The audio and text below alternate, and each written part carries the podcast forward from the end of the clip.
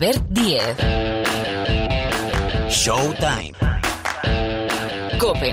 Estar informado.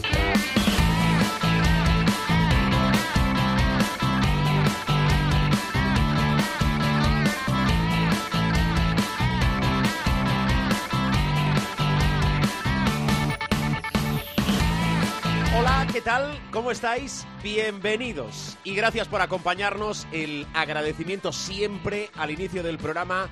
Gracias por acompañarnos, en este caso, un año más en esta aventura llamada Showtime, el programa de baloncesto de la cadena Cope. Bienvenidos al primer programa de 2021. Vaya, con los mejores deseos y los mejores propósitos para este año al que no le va a costar mucho, ya os lo digo, superar al 2020. Con poco que haga va a ser mejor que el 2020. Bueno, de lo que nos espera a nivel de baloncesto, básicamente en este 2021, hablamos enseguida con el profe Paniagua. Bueno, con Miguel Ángel Paniagua hablamos de las grandes citas que tenemos en este 2021, básicamente los Juegos Olímpicos, pero de muchísimas más cosas. Hemos quedado también con otra enciclopedia con piernas que es Javier Gancedo, para analizar básicamente las competiciones europeas que ya van a afrontar la segunda parte de la temporada. Y del inicio de la NBA van a debatir Rubén Parra y Dani Senabre. Bueno, y muchísimas más historias. Está Sergio López haciendo que esto suene a las mil maravillas. Al micrófono Albert Díez, nuestra primera parada, Burgos.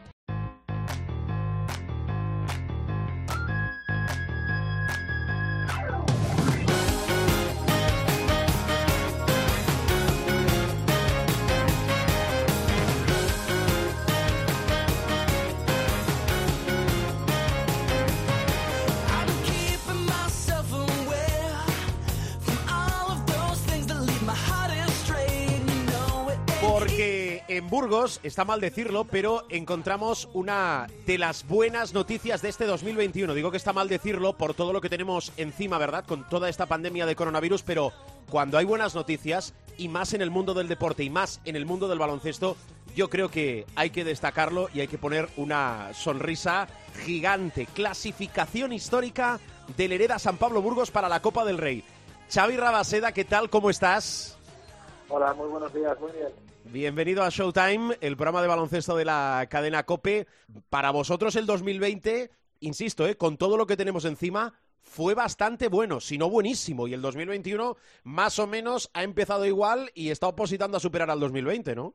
Bueno, la verdad es que sí, la verdad es que bueno ya viene el trabajo no es solamente de ahora, sino que viene de, Sí. de todo el año pasado, ¿no? Del grupo que había, que consiguieron pues en la burbuja de Valencia llegar a semifinales, de crear un ambiente con la afición espectacular.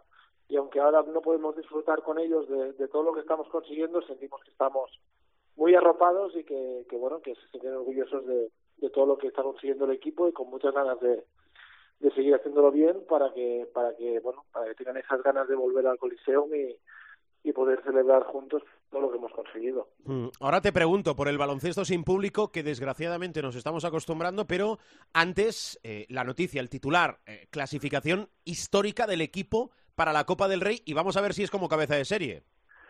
Bueno, era un objetivo, ¿no? A principio de temporada que nos habíamos marcado. eh, además, eh, el año pasado se quedaron fuera por muy poquito, por una victoria de Bilbao en el Palau, que tampoco era, digamos, lo habitual, ¿no? Que, que la gente pues gane en el Palau en la última jornada, con básquet a verás. Entonces, bueno, tenía esa espina clavada y era un objetivo bastante marcado en el calendario para, para el equipo, para el club, para la ciudad y, bueno, el equipo pues ha respondido.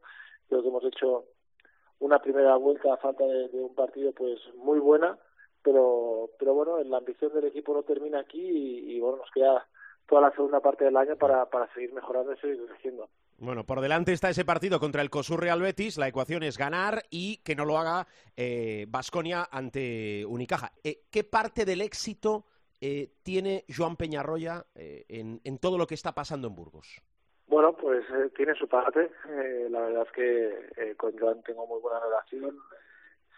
No lo conocía personalmente antes de, de, llegar aquí, pero bueno, desde el primer momento me hizo sentir pues eh, muy a gusto, que, que confiaban mucho en mí y, y, bueno, me puso las cosas muy fáciles, ¿no? Y al final creo que todos los jugadores que han estado con él estos dos últimos años aquí en Burgos pues están muy contentos como de cómo ha seguido llevar el grupo y creo que es una de las claves, ¿no? Al final eh, es un entrenador exigente, eh, lo podéis ver en, algunos tiempos muertos, sí. pero que bueno, que sabe llevar al grupo y que al mismo tiempo pues sabe cuándo tiene que apretar, cuándo pues puede dejar un poco más eh, libre al jugador y eso pues a nosotros nos facilita mucho el trabajo y en nuestro día a día y creo que, que, es una de las claves de que bueno tengamos este buen ambiente y que nos lo pasemos bien tanto dentro como fuera de la pista. Hmm. Una de las que me digo una de las preguntas que me gusta hacer habitualmente para intentar conocer un poquito más respetando las interioridades del vestuario eh, de cada equipo. ¿Quién es el, el líder de este equipo del Hereda San Pablo Burgos?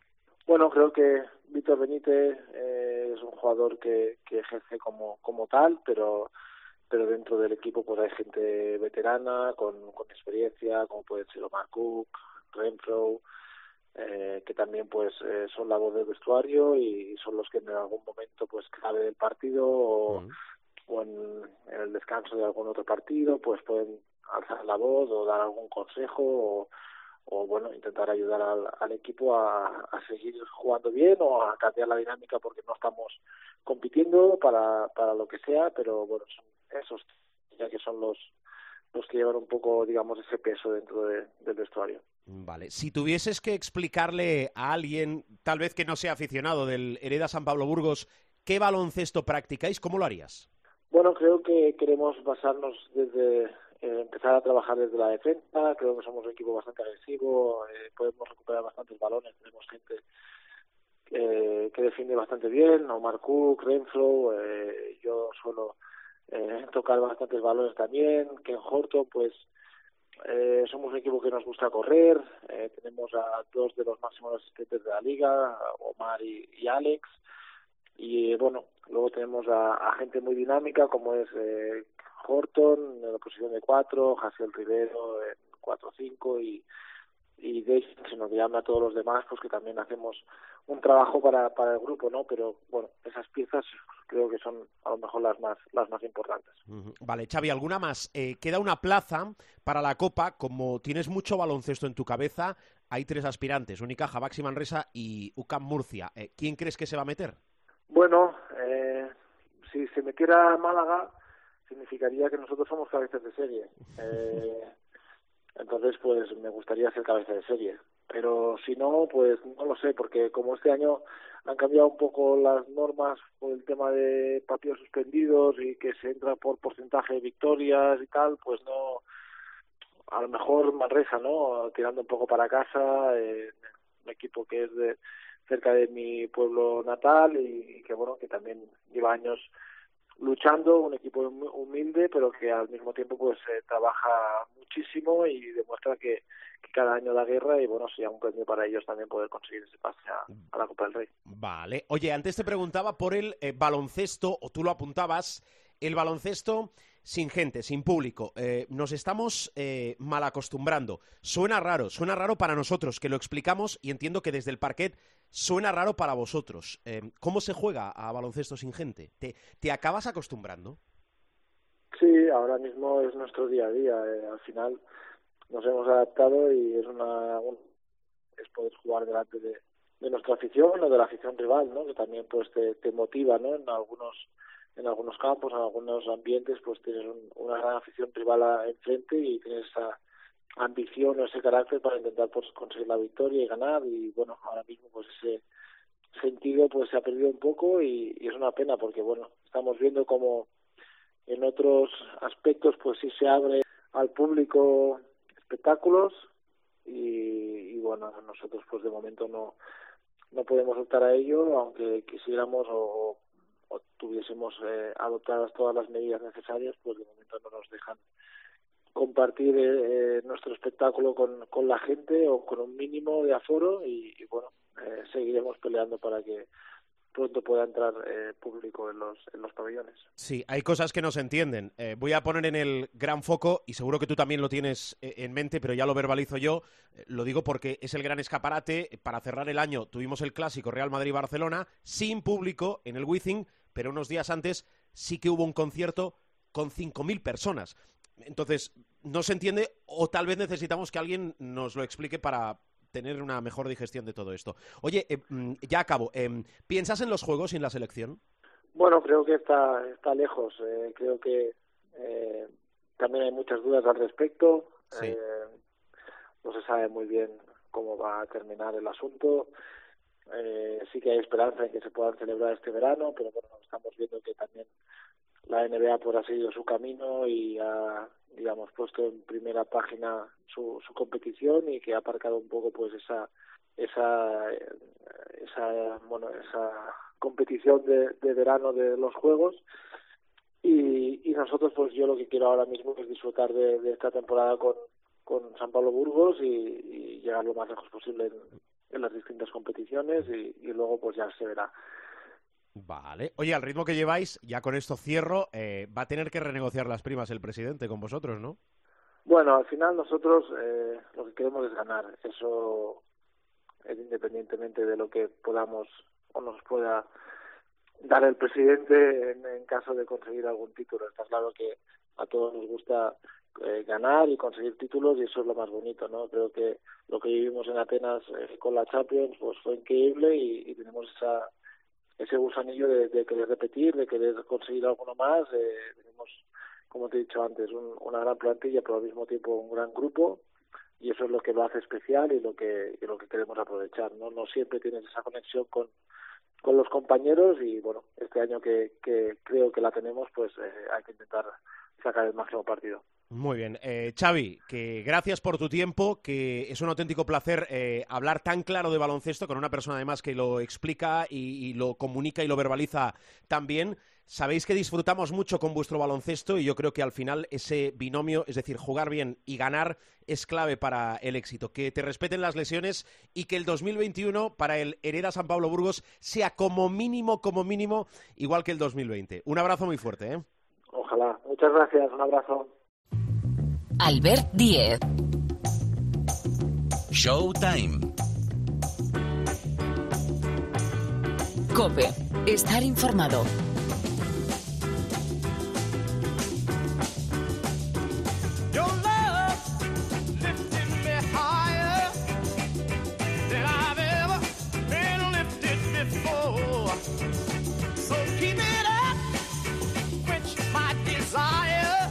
Seguimos adelante en este primer programa de 2021. Venimos de hablar con Xavi Rabaseda y ahora, bueno, dos ilustres, dos enciclopedias con piernas. Javier Gancedo, ¿qué tal? ¿Cómo estás? Muy buenas. Y gracias por sumarte a este primer capítulo de- del nuevo año, de 2021. Eh, bueno, Javi eh, es el doctor Euroliga, pero voy a empezar preguntándote por...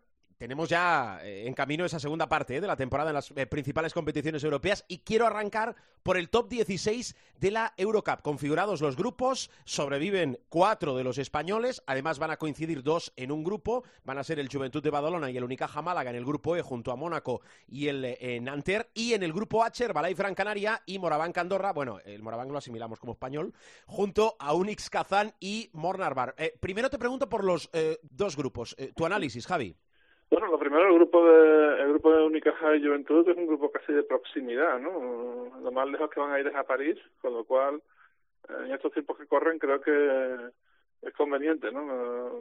Esto es geográficamente hablando. Luego, baloncestísticamente es otra historia, porque el Mónaco es un equipo bastante ambicioso que tiene a Svendan Mitrovic como entrenador, que incorpora por la segunda fase a Rob Gray, que no ha podido jugar hasta ahora y que yo creo que es un equipo que va a ir a más. Y el Nanterre, pues es un equipo muy peligroso con un jugador, ojo, Isaías Cordinier, que está llamado a grandes cosas. Eh, tienen ahí una perla que se llama Víctor Buenambaya, que este tío va a ser ya, es un 2.16, un 2.10 2.20, mira chaval, 16 años, bota como un base, corre contraataque, es una cosa loca, pero no lo están poniendo, no juega, juega muy poco.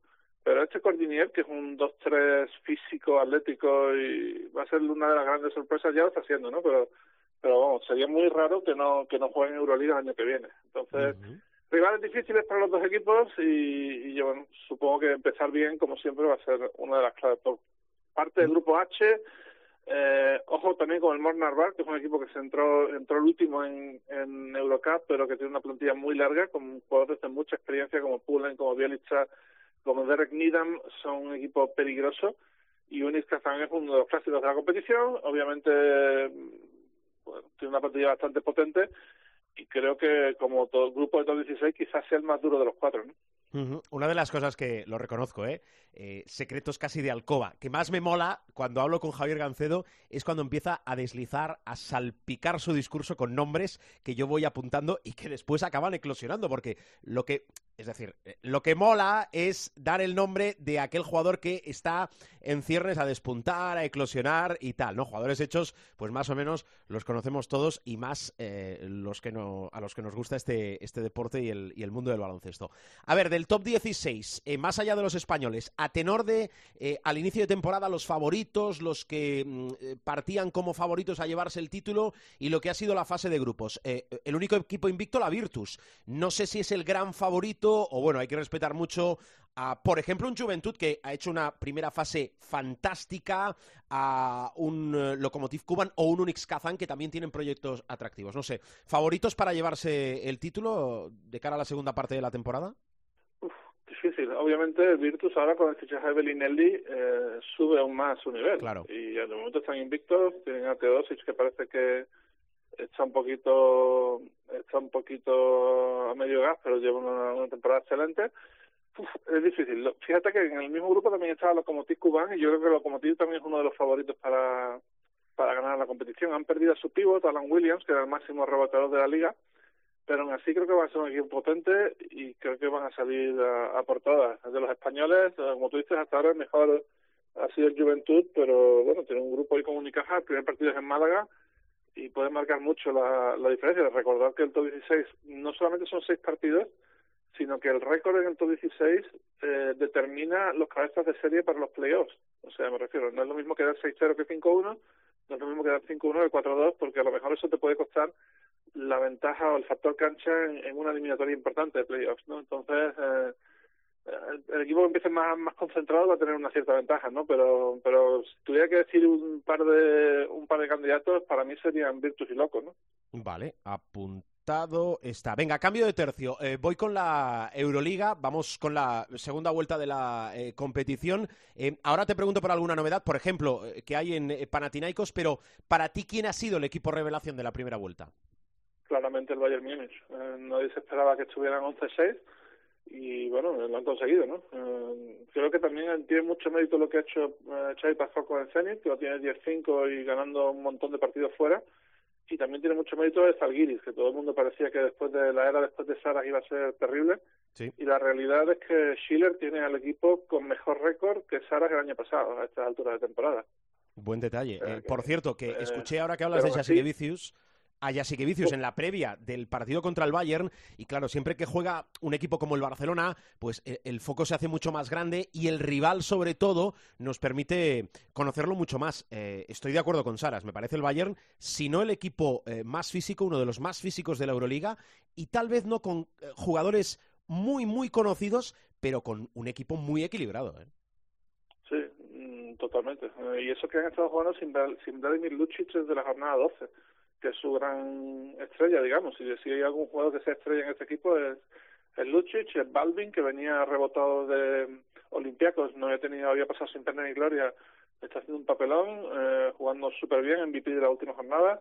Eh, Jalen Reynolds, que bueno, eh, es un pívot así pequeño pero muy intenso, también está dándole mucho al equipo y bueno, todo parece funcionar y, adem- además ha incorporado a James Gill que seguro que les va a dar alguna algo positivo y bueno, es un equipo que, que sin duda para arriba. Tampoco tienen que re- reincorporar, supongo, en algún momento a Flacadori también, que es una de las historias de- del lockout, ¿sabes? Eh, era zurdo y después del lockout volvió diestro. Se ve que el tío es más o menos ambidiestro y empezó a tirar con la otra mano y, y bueno, ahí está. Bueno, oye, eh, cambio de entrenador en Panathinaikos. Georgios Boboras es historia ya. Eh, yo creo que la más que su trayectoria en Euroliga, que tampoco está siendo muy buena, No. lo que le ha condenado ya absolutamente, sabes que en ese club a veces son un poco impulsivos, Sí, te lo iba a eh, decir. es la derrota contra el Labrio en, en Liga Griega.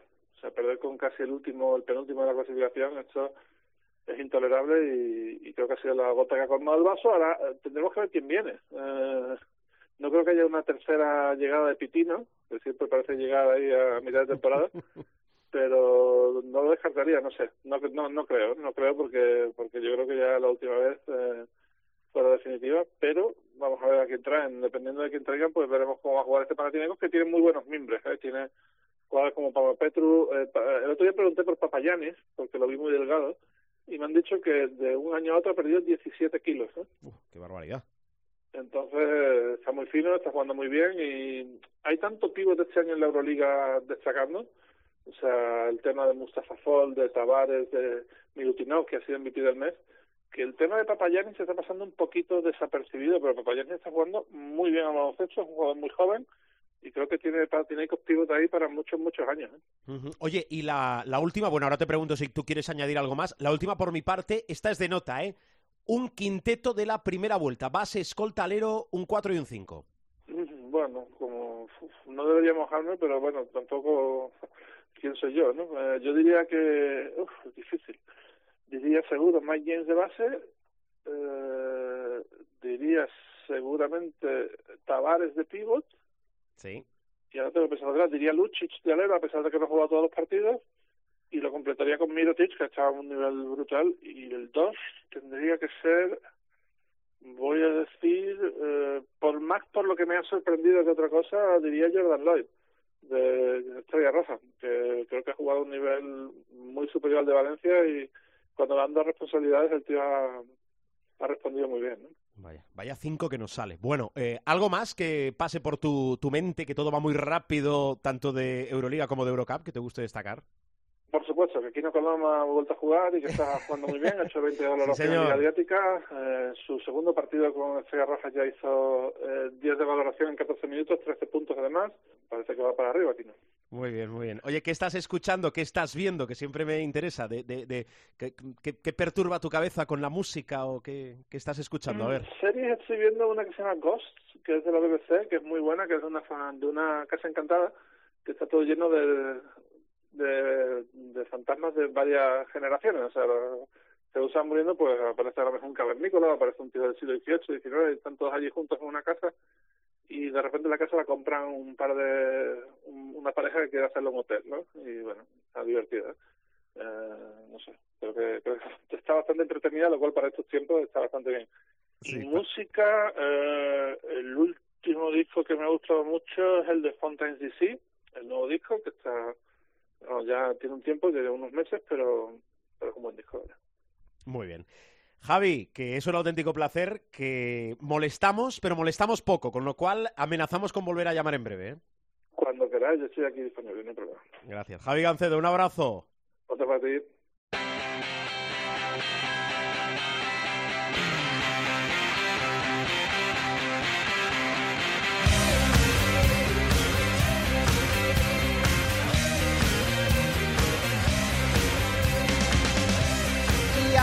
Otro sabio, bueno, es nuestro profesor, por eso es el profesor Miguel Ángel Paniagua. ¿Qué tal? Hola.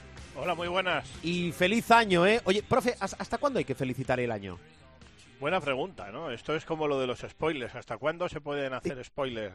O no se pueden hacer spoilers, ¿no? Porque un día hablamos en tiempo de juego de la película Psicosis y alguno me dijo, ¿pero cómo se te ocurre hacer un spoiler de Psicosis? Digo, hombre, porque la película es de 1960. ¿no? algún millennial te lo Exacto. Claro. Yo creo, yo creo que feliz año se puede decir eh, en estas circunstancias en las que estamos. Yo creo que valdría para cualquier época del año, ¿no? Porque Muy de acuerdo. necesitamos un feliz año después de, de lo que hemos pasado. Pero bueno, el estándar yo creo que está en 15 días, ¿no? Vale. Ya el 16 de enero suena un poco raro. Que, Sí. que- y no te digo nada en febrero, ¿no? Pero bueno, ya te digo, este año es especial. A mí si alguien me dice feliz año en marzo, se lo acepto al 100%. Pues sí, hombre, sí. Que comunicarse, felicitarse y agradecerse siempre es de, es de recibo y está bien. Bueno, con el profe hablamos de lo que él quiera, pero básicamente, arrancando el año y siendo el primer programa, eh, queremos preguntarle eh, por esas grandes citas, y hay una destacada, ¿verdad? Marcada en rojo en el calendario, que son los Juegos Olímpicos. Primero vamos a ser prudentes y decir que esperemos que se puedan celebrar, si se celebran, y hablando de la selección española, parece fin de etapa para algunos. Bueno, sobre todo es lo que comentábamos también el, primero de enero con, con Corrochano en el especial, ¿verdad, profe? De, de saber si Pau vuelve a jugar y, y si, y si puede llegar a los Juegos. Hombre, eh, cada día que pasa es un día en contra de Pau. Lo digo por aquello de tener más ritmo de competición, ¿no? Claro, claro. Hombre, ojalá, ¿no? Y eso lo decimos siempre. Yo creo que sería el, el broche de oro, el colofón eh, ideal, ¿no? Para un jugador, para el mejor jugador español de baloncesto de todos los tiempos, ¿no? Sin duda alguna. Además, Eh, sabes que hablo pocas veces es cátedra, pero aquí hay que ser categórico. Eh, es el mejor jugador de todos los tiempos con una gran diferencia. Su aportación a su club, al, al Barça, ¿no? A, los clubes en donde ha estado en la NBA y, por supuesto, a la selección española, es impagable. Y la única manera de pagar un poco esa deuda que se tiene con él es uh, darle la oportunidad de, estar en Tokio, incluso de manera testimonial, ¿no? Pero sí es verdad que tampoco en los Juegos Olímpicos te puedes presentar con 11 jugadores en una competición que es muy corta, muy agónica, y que, bueno, en un día bueno, un día malo te saca de la competición, ¿no? Entonces, en ese sentido, siempre digo lo mismo, ¿no? Ojalá esté bien físicamente y ojalá mm, pueda estar en unos mínimos físicos para poder, uh, si tiene que jugar, pues uh, que no solamente esté en el banquillo agitando la toalla, sino que pueda jugar. En todo caso, yo lo que sí manifiesto siempre es que en el caso de Pau Gasol, eh, con el uh, 20% de gasolina en el depósito yo lo llevaría por esto que hemos hablado, ¿no? Pero también es verdad lo que tú dices, cada día que pasa y que no tenemos noticias claras de que su condición física esté mejor, pues es un día que va en contra de esa de ese gran sueño que nos haría vivir a todos y de esa ilusión que nos haría vivir a todos ver a Pau Gasol en los Juegos Olímpicos de, de Tokio, a una y también como colofón a, la celebérrima generación de, del 80 que recordemos en 2021 ya cumple 41 años. Sí, sí. Vamos a dejar que entre un poquito más este 2021 y ya hablaremos eh, de aquí unos meses de la posible convocatoria selección que presente España va a ser mejor que, que, en el último mundial, básicamente porque hubo muchas ausencias. Abrines, Mirotic, bueno, vamos a ver los Gasol, etc, etc. Pero nos permitís que dejemos que, que, entre más el 2021 porque podemos hacer predicciones, pero al final, como vayan las temporadas en la NBA y también en los diversos equipos europeos, pues nos va a ayudar a, a clarificar mucho más el panorama. Profe, eh, como diría el expresidente del Barça, Joan Gaspar, eh, te pregunto como eh, agente, uno, yo creo que nunca deja de ser nada, o sea, te pregunto como eh, agente de, jugadores, eh, ¿qué hubieses hecho, a toro pasado es fácil, lo sé, pero ¿qué hubieses hecho eh, en el caso Ertel? ¿Qué le hubiese recomendado? ¿Cómo hubieses gestionado la situación? Bueno, desde luego, eh, y aquí ha recabado toda la información a vida y por haber, porque sabes que eh, me, me, toca un club, eh, el, el, turco en concreto, donde tengo muchísima entrada, eh, no solamente por trabajo anterior, sino porque la gerencia actual y la gente que está ahora en el club eh, pues son incluso amigos. desde luego lo que no hubiera hecho nunca, y no me gusta nunca criticar a colegas, pero lo que no hubiera hecho nunca es hacerle creer a un club que mi patrocinado va a ir a un club concreto para luego ir a otro. Y eso es un poco el meollo, ¿no? Eh, independientemente de, o vaya por delante de que el Barça entiendo que actuó fatal eh, al dejar al jugador en Estambul. Bien es verdad que luego se ha dicho que con billete y tal, pero si le llevas, uh, aunque no sea parte de la expedición, es un jugador tuyo, está bajo contrato y por lo tanto tenía que haber venido. Es decir, no eximo al Barcelona de ninguna responsabilidad ni moral ni, ni desde el punto de vista contractual en relación a Artel. Lo que sí sé positivamente es que Mizko Ravnatovic, el agente de Artel, es un agente muy poderoso, pero el día que dieron ética en la escuela de agentes eh, faltó a clase.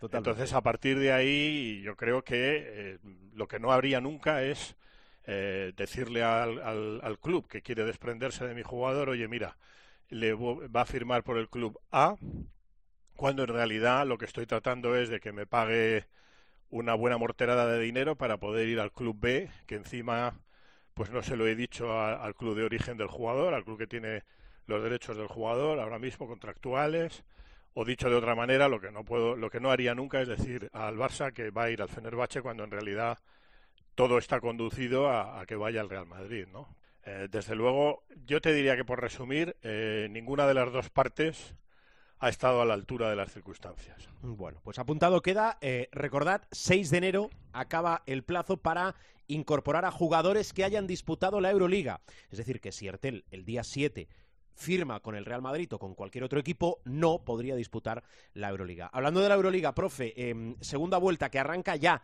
Eh, ¿Tu perspectiva de cara a la final a 4 que siempre esperamos y deseamos se pueda disputar en Colonia, sí, en mayo de 2021?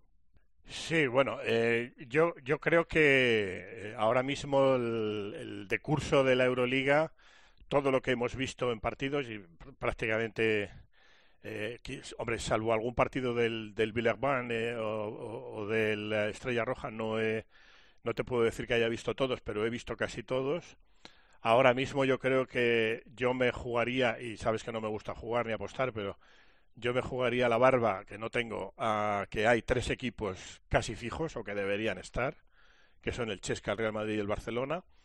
Y el cuarto equipo ah, puede haber sorpresas, es decir, ahí está muy abierto, porque este año además han caído, están cayendo equipos, el mismo Fenerbahce, por ejemplo, que está, aunque está todavía a tiro de meterse en playoff y una racha buena te mete por lo menos en playoffs, equipos como el Fenerbahce, Panathinaikos, el propio Olympiacos, eh, que habitualmente están ahí en la línea de, estar cerca de la Final Four, ahora mismo no lo están. Y vemos ah, pues equipos como el Zenit de San Petersburgo, que está haciendo un campañón, el propio Bayern, eh, el Valencia está muy por encima también de las expectativas en la Euroliga.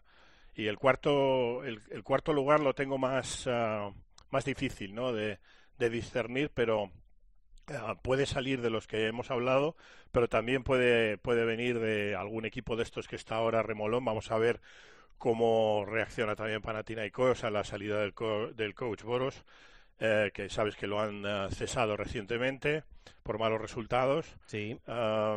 Bueno, eh, ese tipo de situaciones que te digo, que a lo mejor ganas dos, tres partidos consecutivos y equipos que, como el propio Fenerbahce, aunque lo veo difícil, puedan meterse ahí o el Olympiacos, pero lo que sí tengo claro, por lo visto eh, hasta ahora, por el estilo de juego y por cómo juegan, el Chesca está muy bien, el Real Madrid y el Barcelona con sus altibajos en Euroliga, eh, que es una competición muy complicada y más en estos tiempos, yo creo que están también muy bien y yo te diría que esos tres para mí son, son fijos en la Euroliga y veremos el cuarto, ojalá sea el Valencia, ojalá sea el el Vasconia porque sería sería maravilloso, pero bueno, yo veo que ahí los dos equipos españoles van a tener solo, eh, a mi juicio, una una plaza porque una es fija para, para el Chesca, salvo hundimiento que no que no preveo.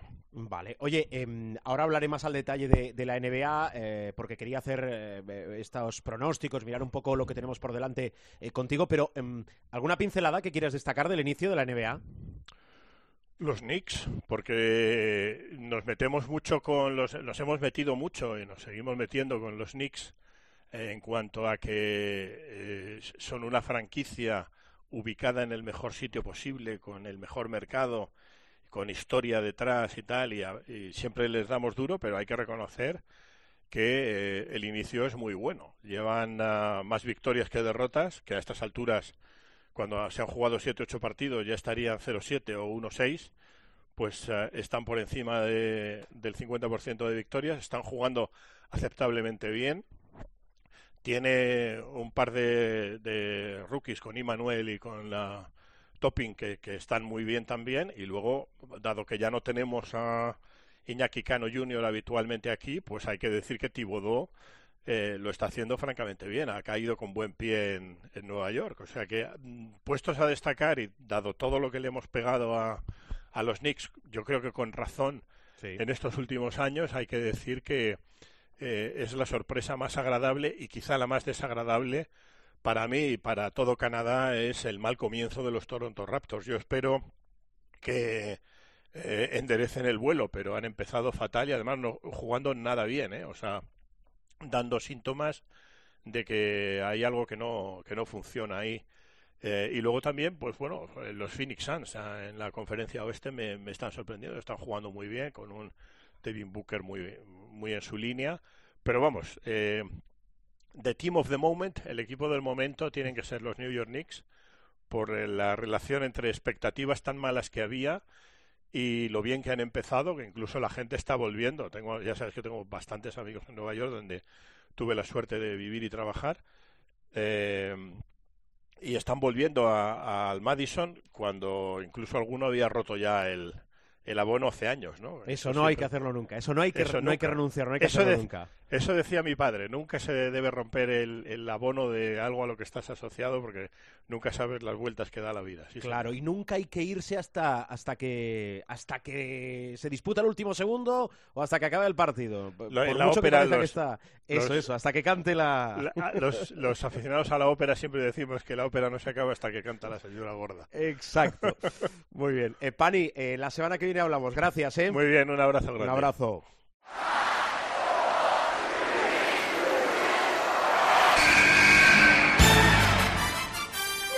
The inbound pass comes into Jordan. Here's Michael at the foul line. A shot on Elo. Good! The Bulls win! They win! They do have a timeout. Decide not to use it. Curry, way downtown. Bang! Bang! Oh, what a shot from Curry! Megasol con ganas de jugársela. They do have a timeout. Decide not to use it. Curry, way downtown. Pues sí, tenemos más de la NBA ahora con eh, Rubén Parra. Hola, Parra, feliz año, ¿eh? Feliz año, familia, ¿cómo estamos? Pues bien, hombre, seguro que no tan bien como tú. Eh, Dani Bueno. Senabre, hola, ¿cómo estás? Muy buenas, muy bien. Feliz año Gra- a todos. gracias por acompañarnos. Hombre, por favor, es un honor Bueno. estar en, en Showtime. tu programa. Eh, vamos a bueno, vamos a hablar de lo que queráis, porque cuanto más habléis vosotros, más fluirá el tema. Pero eh, primero que vengo de hablar con el profe Paniagua y sobre todo me destacaba el, el resurgir, digo, de este inicio, de este tramo inicial de temporada en la NBA, de los de los Knicks. ¿Estáis de acuerdo o, o nos vamos a dar un poquito más de margen a ver cómo, cómo va la temporada? A ver, Dani, venga, arranco por ti. No, yo le tengo miedo a esa, a esa aseveración que es completamente cierta y que si la dice el profe, además, todavía lo es más.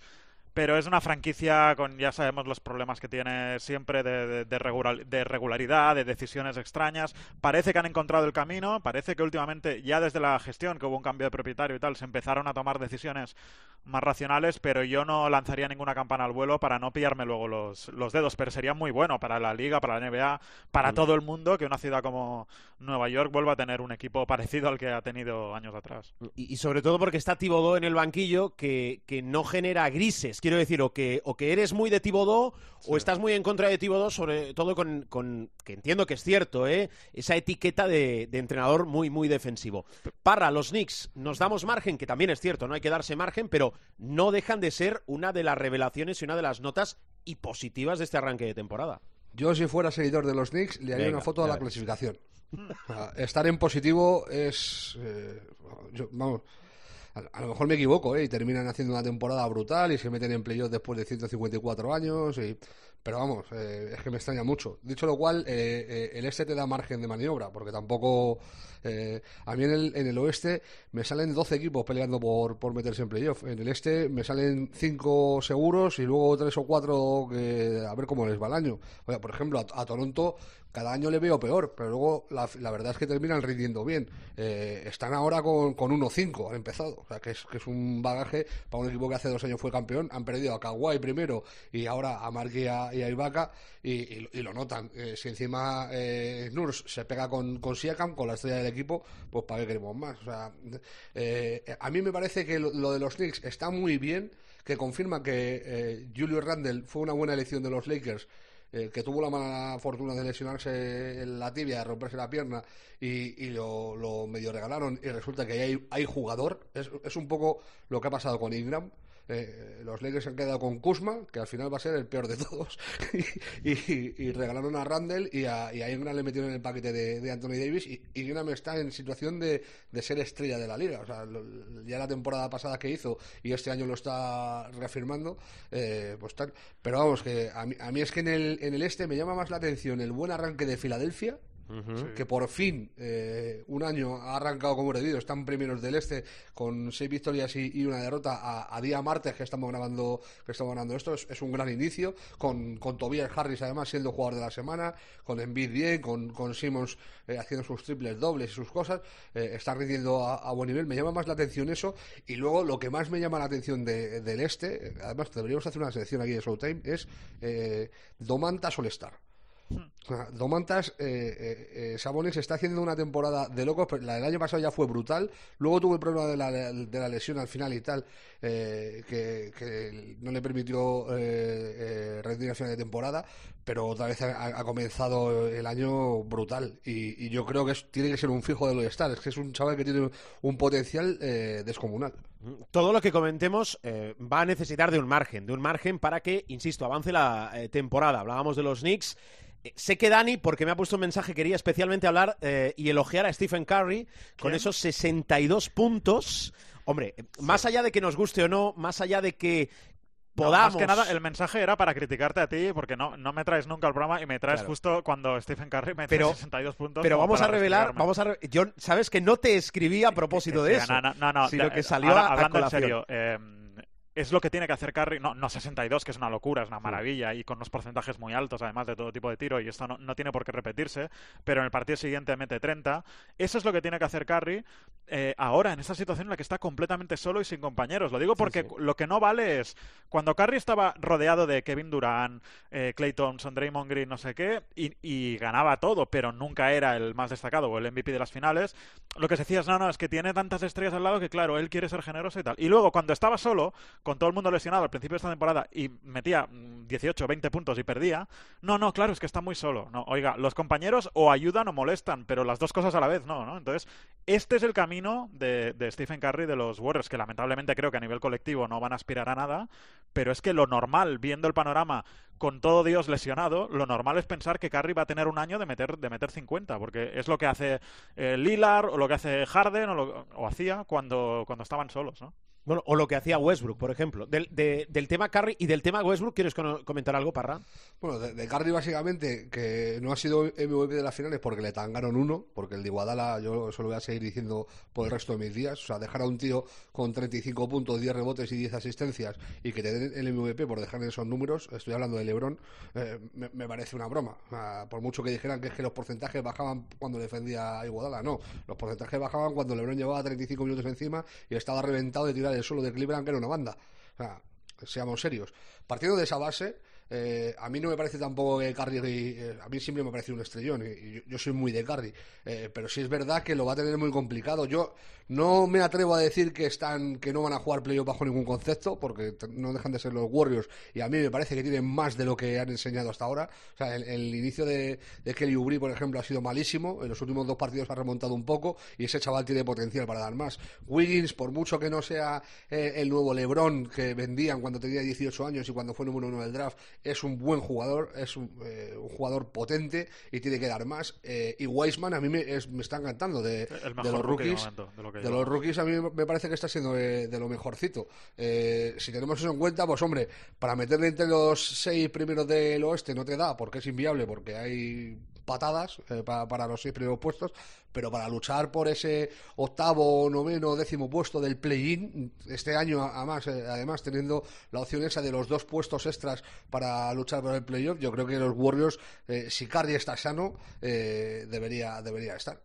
Por cierto, antes ha puesto Dani sobre la mesa, hablando de Stephen Curry, el nombre de Kevin Durant, que también es noticia, porque creo que pasó el COVID en mayo, pero bueno, al ser un contacto estrecho de un positivo por coronavirus, le guste a él o no, va a tener que estar confinado siete días. Em, Dani, eh, notas de este inicio de temporada. A ver, cosas que te han gustado y cosas que no te han gustado. La que más, eh, la decía Parra antes, la, tenía yo apuntada aquí para comentar, eh, Filadelfia, porque los Sixers son sin hacer ruido, no están haciendo grandes, o sea, tú ves los resúmenes de las jugadas de la- lo mejor de la noche y tal, no suelen salir los Sixers por ahí, pero, pero están haciendo un inicio muy inteligente ya viendo el quinteto, porque yo creo que Doc Rivers eh, a lo largo de los años y en Boston lo hemos disfrutado mucho, también lo hemos sufrido y, y en Clippers ha tenido más o menos suerte dependiendo del año, pero es un tío muy inteligente y él ve y dice, a ver, Ben Simmons es muy bueno moviendo el balón, pero es nefasto tirando. Bueno, voy a ponerle a Curry al lado, de, al otro Curry, de, de tirador. Voy a poner a, a con Embiid, con, o sea, eh, está haciendo una serie de decisiones, eh, lo de Tobias ya estaba de antes, pero está moviendo el banquillo de una forma eh, que yo creo que Filadelfia ahora mismo no necesita de noches monstruosas de Embiid y como, como antes. eh, o sea, antes Filadelfia ganaba porque Embiid tenía que meter 40 o, o- o al revés, o taponar 10 tiros y, y, y Sí, ¿no? y destrozar al 18 rival. rebotes y cosas Exacto. así. sí, sí, Y ahora no hace falta, no hace falta porque se lo van repartiendo. Tobayas, como dice Parra, jugador de la semana, o sea, eh, increíble. Eh, Stephen Curry en una conferencia, Tobayas en, la, en la otra. Eh, el- como digo, el otro Curry también anotando, es decir, que los Sixers están muy bien trabajados. Y luego, a mí hay un equipo que ahora, ahora que has citado a Kevin Durant, tengo muchas incógnitas y por una por un lado tengo muchas ganas de ver que es Brooklyn. Eh, la noche inaugural me flipó los dos primeros partidos y tal luego ya han ido eh, cayendo y tengo esa duda de saber ¿Qué va a poder más? ¿El talento brutal que tienen Irving y Durán o las cabecitas locas pensantes que tienen también los dos, sobre todo Kyrie? Y estoy en eso. Eh, me parece apasionante el este, por lo que decía Parra, porque hay me- o sea, eh, es más incógnita. En el oeste hay mucha gente muy buena, que ya sabes que, que va a estar por ahí. Pero yo en el este no tengo... Me dices que Brooklyn queda primero, que ahora está, no sé, no sé si está octa- o no sé cuánto está, Décimo. está- décimo, eh, imagínate. Me dices que Brooklyn queda primero y te creo. Me dices que Boston queda primero, te creo. Me dices que Filadelfia queda primero, por supuesto que te creo. O sea, es decir, O puede Milwaukee, pasar sí, sí, absolutamente sí, todo. sí, sí. Sí, sí. Tal cual. A mí, de, de lo que de comienzo de temporada, me parece que Milwaukee, eh, habiendo empezado perdiendo más partidos que el año pasado, es bastante mejor equipo. Bastante mejor equipo. A mí la adición de Holiday, aparte de que yo sea un enamorado de, de ese chaval, eh, es que me parece que le da muchísimo al equipo. Y, y Dante Di Vincenzo se, está reafirmando como el, gran jugador que, que parecía que, que- iba a ser. Si le respetan las lesiones eh, en la posición de, de dos, le va a dar mucho a, Milwaukee. Por ahí, mira, han tenido suerte que no saliera lo de Bogdanovich, porque se han podido quedar con, con Di Vincenzo. Eh, eh, luego, de lo de Filadelfia. Eh, sorprende la regularidad, sobre todo. Para mí es lo que más eh, sorprende. Aún así, con todo, en, en- varios partidos han estado perdiendo por 10, 12 y luego remontan. O sea, siguen siendo un poco veletas. Lo que pasa es que al final lo apañan. Eh, me sorprende el nivelazo de, Indiana, que con Brogdon, Oladipo y, y Sabonis, a mí me parece que es un semi-big three, que puede sonar un poco tal, pero es que me parece que lo son. O sea, tanto Brogdon en el puesto de base como Oladipo en el 2 y, Sabonis en el 4 están rindiendo a gran nivel. Y luego, eh, por destacar un nombre nuevo a, a los típicos, a- pues, en, el, en el oeste, por ejemplo, pues no te voy a hablar de Clippers, de Lakers o, o de Utah, tal, el potencial está, está ahí, se sabe. Yo me quiero quedar con tres nombres. Uno, los Suns, que parece que este año sí. Eh, la edición de Chris Paul, eh, por mucho que nos haya dolido como echaron a Rick y, tal, eh, la edición de, Chris Paul eh, le- les ha sumado mucho. Michael Bridges también ha, dado un paso al frente. Bueno, Booker es un enchufador nato. Aiton es un poco sangre horchata, pero se le caen los números. Está haciendo muy buen arranque de temporada. Están segundos. Bueno, están primeros, ¿no? Están empatados con Clippers y, y Lakers en el oeste. Luego, los Pelicans, que se está hablando muy poco de ellos, pero para mí son un fijo en, en playoff. A mí me parece un equipo, además son chulos de ver, porque tiene a England, tiene a Sion, la edición de Adams les ha venido muy bien defensivamente, sobre todo porque eh, Zion, la verdad que es un figura que, que te deja highlights todos los días, pero defensivamente está un poco verde y se empana con bastante facilidad. Y, Steven Adams eh, le, le da potencia ahí a- al, al equipo de, de Nueva Orleans. Y luego eh, hay un equipo de que se habla poco y que se da por hecho que van a estar en playoff. Y a mí me sigue preocupando que Doncic está muy solo. Muy solo. Sí, sí, lo para, lo chungo, para lo chungo que va a ser el oeste, a mí me parece que Dallas tiene muy poquito.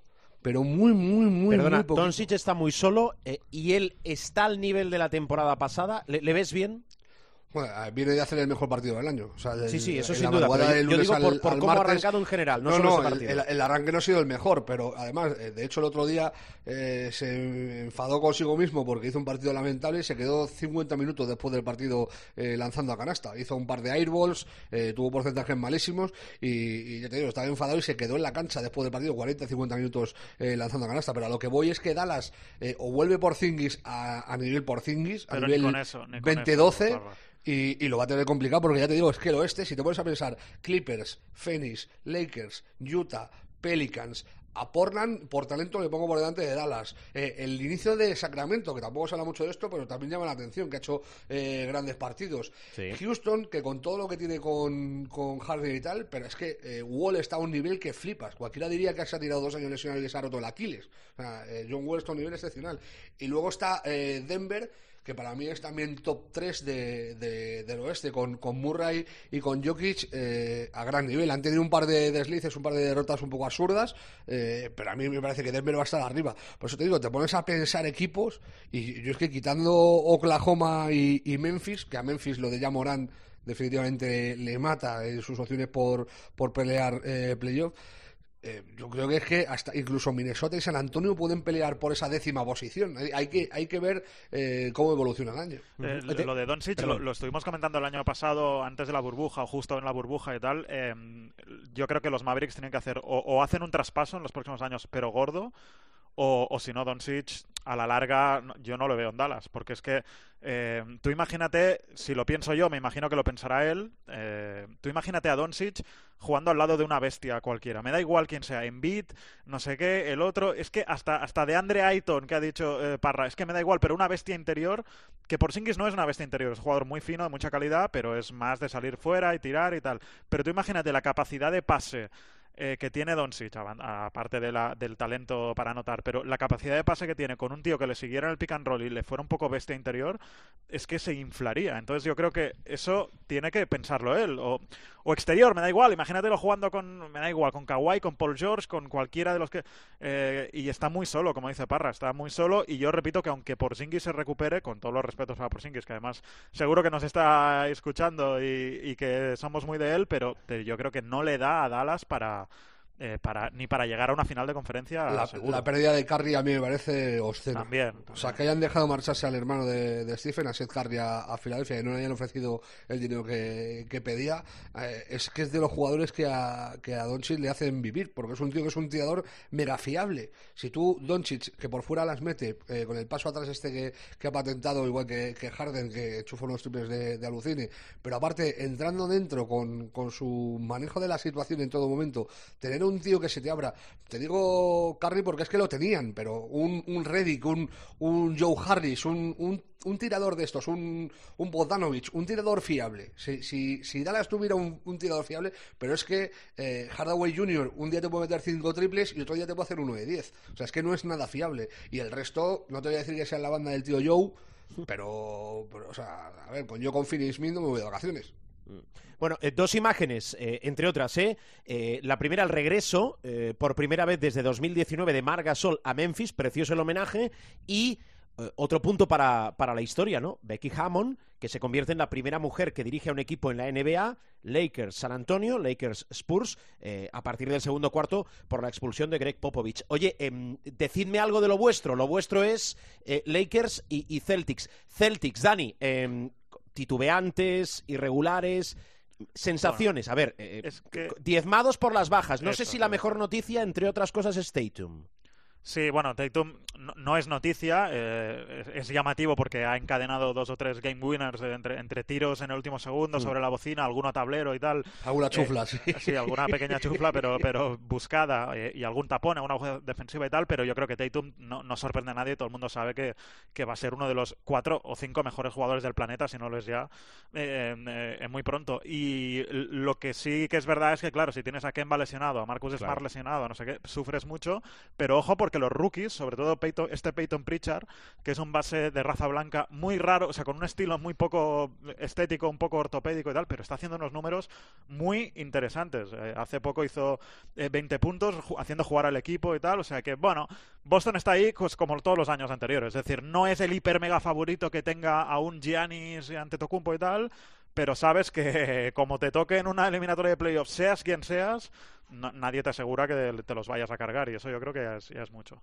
A mí Tatum me sorprende cero. Yo eh, pondría más el foco en Jalen Brown. O sea, el inicio que está haciendo el colega es que yo lo, lo- Sí, pero ya estaba bien también año Sí, pasado. sí, no, pero yo creo que está incluso mejor. eh, Por momentos está hasta mejor que, que Tatum en, en algunos partidos. O sea, a, mí, eh, a mí, aparte es que es un jugador que me encanta y que es súper joven. Es que llegó a la liga con 18, 19 años y a la gente se le olvida. Le, le llevas viendo 3, 4 años y te parece que, lleva- que tiene 29, pero es que tiene 22, 23 años, que es, un chaval y, y tiene muchísimo margen de mejora. Y a mí el Pritchard este también me ha llamado mucho la atención. ¿eh? Es, es un, ¿cómo decirlo? Un TJ McConnell en bueno.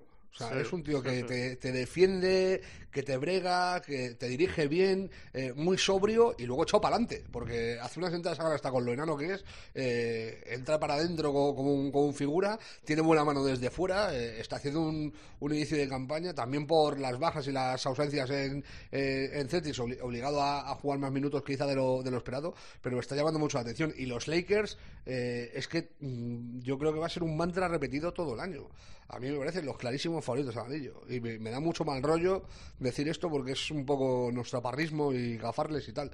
Pero es que son mucho mejores que el año pasado. A mí es que el, el Redder es una subida de nivel que flipas a nivel anotador Eh, para, un, re- para un los respeto a. Rondo. Un respeto a Rondo, ¿eh? No, no, no, no. Pues Ah, perdona, para mí Rondo es el segundo tío con el- la inteligencia baloncestística más grande de la NBA. Pues ya está. después- Entonces no de es tanto LeBron. salto para arriba. No, no, pero salto Ah, en cuanto anotando, a... anotando sí, por supuesto. En cuanto a anotador, teniendo en cuenta que tienes a Lebron para dirigir, no te hace falta a lo mejor tanto un director como Rondo, que eh, como si un anotador más allá de, de Lebron y de, y de Davis, sobre todo teniendo en cuenta que Kuzma es que es un Guadiana, pero, pero mucho más de agua sumergida que, que de, de- de agua en la superficie. O sea, para que salga un día a la superficie tienes que comértelo cinco veces eh, de, de- de 200 kilómetros su- eh, subterráneos. O sea, ¿no? A mí me tiene bastante cruzado Kuzma, la verdad, para que te voy a y- decir. y Y, luego dos- Mark y luego eh, Mark defensivamente por dentro también mejora mucho el equipo. Eh, tiene una visión que le da muchísimo a los Lakers de juego. No va a anotar, no va a hacer grandes anotaciones y tal, porque no está para eso en los Lakers, pues ya tiene muchos anotadores, pero le da lo que le puede faltar, que es un poco más de movimiento de balón aparte de LeBron, de, de defensa tal. Eh, tienen a, a Harrell, que es una mala bestia que nos vamos a estar preguntando toda la vida cómo es posible que los Clippers dejaran a ese chaval largarse. Y luego eh, Horton Tucker, que para mí es otra de las sensaciones de, de la temporada. O sea, ya en, pretemporada estuvo genial, pero bueno, en pretemporada, como es una bacala infame, pues dice, pues te sale ahí un chaval, te hace 30 puntos, pero luego no juega. No, no, pero le ha subido Boyle en la rotación, eh, también le ha venido bien que no, que no esté Caruso y tal. Está contando con minutos y siempre que sale suma, siempre suma. Eh, defensivamente es un portento y luego ofensivamente también, eh, igual que decíamos eh, con, con el chaval de Celtics, eh, es muy echado para adelante y, y- y tiene 20 años, o sea, que tiene todo el futuro por delante. Yo todo lo que no sea que los Lakers eh, ganen el anillo, para mí va a ser una sorpresa. Entonces, todo el año podemos hablar eh, de esto. Vale, eh, escuchaba a Dani de fondo, no sé si querías apuntar algo de los Lakers. No, no, de no, de los Lakers, que, que estoy, lamentablemente, aunque me duela en mi corazón, estoy de acuerdo con Parra, que el anillo ya lo tienen, entonces lo tienen, lo tienen que perder, se lo Bueno. tiene que quitar a algún otro equipo, pero viendo cómo están, al nivel que están, cómo se han reforzado, yo la jugadita esta que tienen, en la que Marga Sol se pone en la línea de tres o en el poste alto, y se la da LeBron, me da igual que, o, o Caldwell Pope, me da igual, y, y- y corta la canasta, y, y Mark se hincha a dar pases picados, además, porque son más difíciles de, parar, pases picados para adentro, y entra el, eh, alero que, le daba el balón a Mark y mete, normalmente acaba en 2 más 1, porque es eh, bandejita y, falta, esa jugada es que es imparable, es que no la pueden parar, porque eh, si es Caldwell Pope, pues a lo mejor sí que lo pueden parar, pero si es LeBron, LeBron y Mark, eh, una, una especie de pared de fútbol, un tuya mía, eh, desde el eh, palo, desde el poste alto al poste bajo, es que eso eh, va a ser muy difícil que lo paren. Lo van a parar si se lesiona uno de los dos, pero si no, porque si tú sales, si tú vas a LeBron, es que Mark eh, se queda solo y puede tirar de, de fuera. Porque si Mark fuera un buen gran pasador, pero tuviera una mano de madera, pues es muy fácil de defender eso. Pero es que no, Mark te puede tirar de fuera, te puede meter el pase dentro y LeBron lo mismo. Entonces, ¿cómo paras eso? Yo creo que no se puede parar. Bueno, vamos a cerrar, que yo continuaría, ¿eh? pero tengo un tiempo limitado, continuaría hablando con vosotros. Parra, eh, partidos que no nos debemos perder en la semana en curso de la NBA, a ver. Hay varios chulos. eh, eh, te voy a- el primero el miércoles al jueves, eh, a la una y media de la mañana, que además es en Movistar, eh, Miami Heat contra Celtics. Duelo en todo lo alto en, en el este. Luego el jueves al viernes a la una y media también buen horario Brooklyn contra Filadelfia para testar cómo, Bueno. cómo, cómo están los de los de Philly si, y si Brooklyn levanta cabeza o no y cómo les afecta la baja de Durán. Yo creo que les va a afectar claramente porque está siendo también otra de las noticias de la temporada, más allá de las derrotas, el nivel de, de Durán. Y a las 4 de la mañana de, de ese jueves al viernes, un Denver Nuggets Dallas Mavericks. Que también es interesante ver a Luca contra, contra Jokic, que también está haciendo un inicio de temporada eh, descomunal. Del viernes al sábado, a las 2 de la mañana, Milwaukee Bucks, Utah eh, Jazz, que también es un duelo en todo lo alto, eh, este-oeste. El sábado a las 9, buenísima hora, eh, Embiid contra Jokic, Sixers contra Nuggets y a la una Pacers contra Suns, dos de los eh, equipos eh, que mejor lo están haciendo en este inicio de campaña. Luego del domingo al lunes un Lakers Rockets, sobre todo por ver cómo evolucionan los de Houston, qué pasa con Harden después de haberse perdido ese partido por el esguince de tobillo, ha vuelto a jugar, a ver qué, qué migas hace con, con John Wall.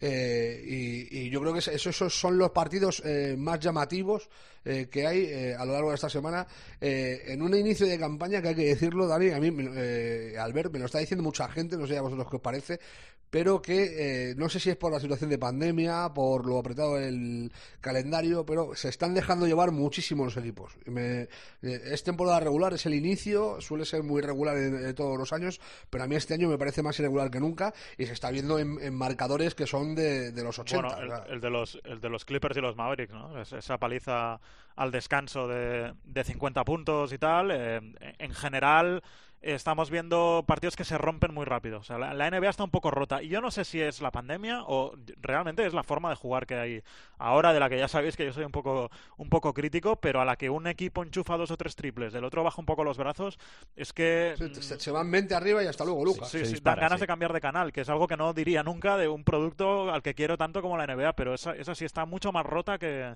que en años anteriores. Si fuera un videojuego diríamos que, que eso, que necesita una actualización para, para equilibrarse porque, porque ya no, ya no es tan divertido. Un parche, un parche. Sí, Sí, sí, no es mala, ¿eh? no es mala la, la comparación. Bueno, lo dejo aquí. Eh, Dani, gracias. A vosotros, un placer. Cuídate mucho. Amenazamos con volver a llamar, ¿eh? O sea, Muy bien, pero no te esperes a que Curry meta 100 puntos para llamarme. Llámame No. cuando vuelva a meter... Mira, cuando Ocho. no, hacemos una cosa, cuando Tatum y Brown vuelvan a marcar Vale, otro bien. hito histórico. de ano- No, hombre, no, lo hago antes, no te preocupes. Vale, muy bien. Cuídate, Dani. Un abrazo. Que vaya muy bien. Dani Senabre. Parra, también abrazo, ¿eh? Cuídate. Cuidarse mucho. Cerramos programa.